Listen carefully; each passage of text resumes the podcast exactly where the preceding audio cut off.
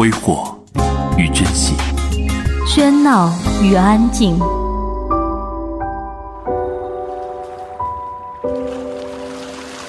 最享受的生活，阅读。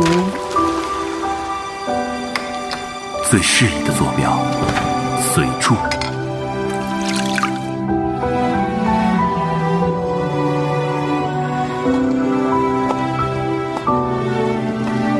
选择合适的，学会应该的。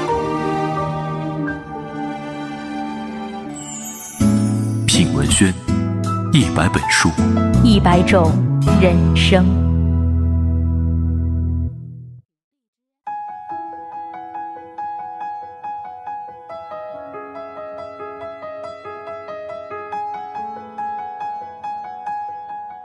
嗨，好久不见，我是漠河。欢迎收听今天的节目。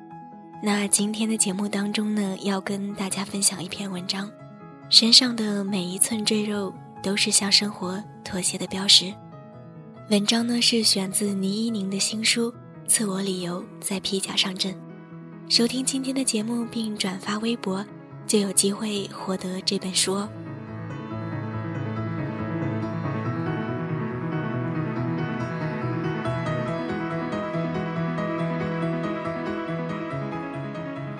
我已经跑了两个礼拜了，这个时候最适合写些什么？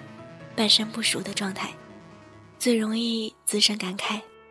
所以陶渊明当了八十天的县令，却对着官场发了一大通的感慨。王维为官多年，诗里却只有木末芙蓉，山中红萼。又所以，我们还没活几岁，就急着煮一锅心灵鸡汤。而真正的成年人们，他们通常沉默。时间是可以让人闭嘴的，所以我急着说些什么。跑步大多数是为了改善身材，而身材和皮肤一道，总是口无遮拦地泄露了你的生活状态。对长期吃白水煮青菜的女明星来说，发福是一种笃定的象征。就像李湘婚后复出。虽然代言了无数的减肥药，却成效寥寥。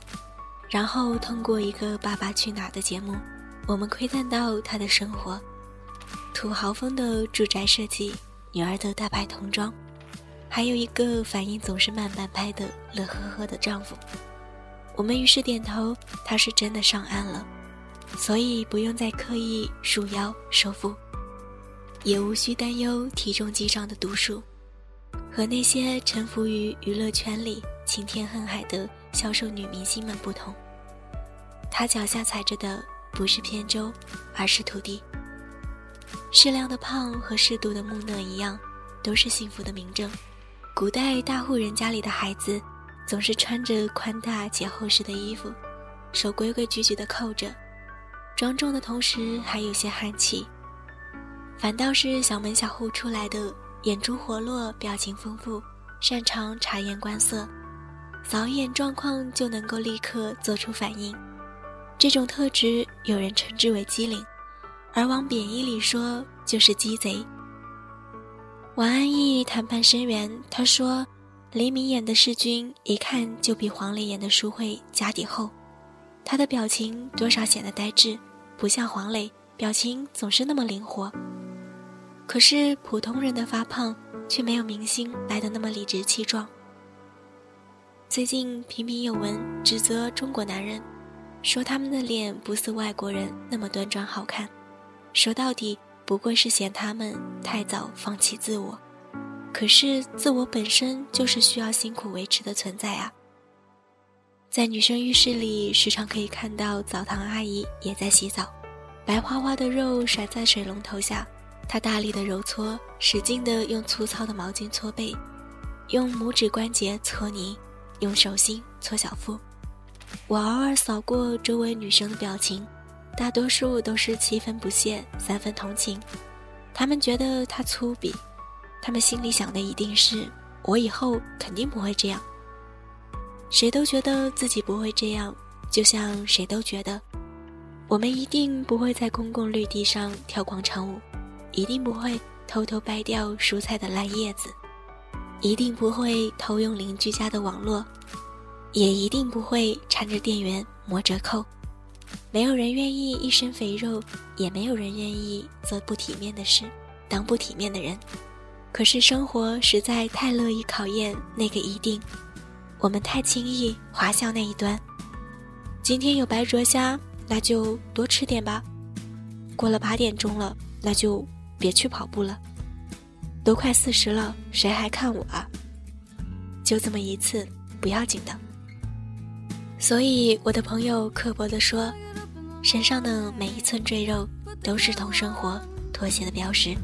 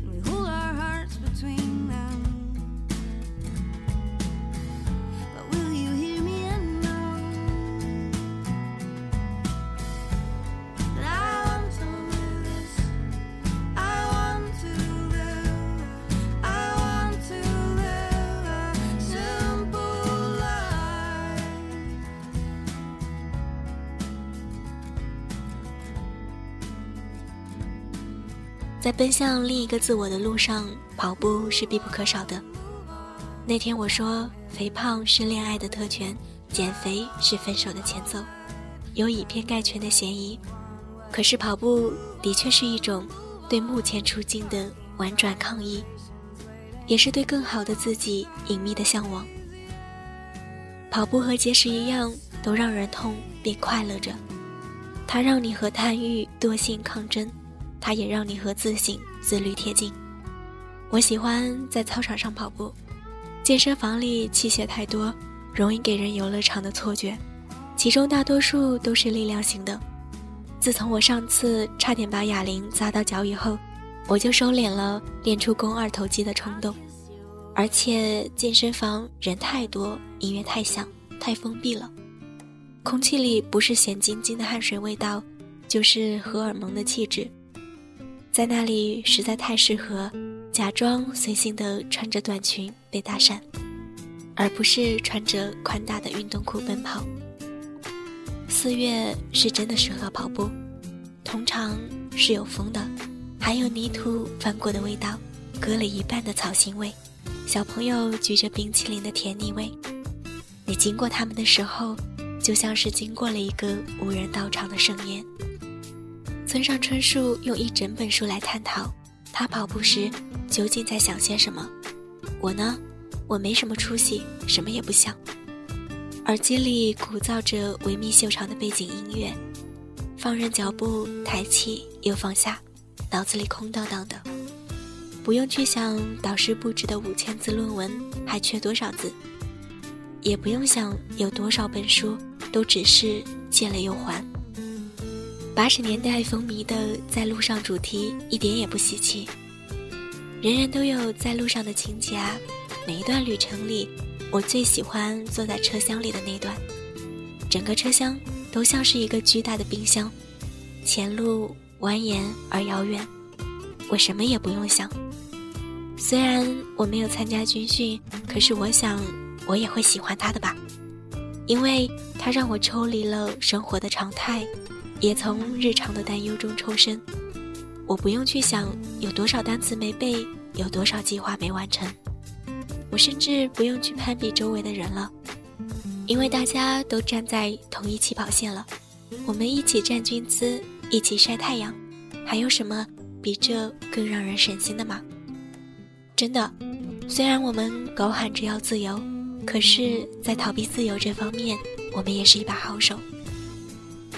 我一般就是跑十圈就休息了，偶尔会去对面的超市买点饼干吃，在货柜前挑挑选选，看哪个热量最低又不难吃的过分。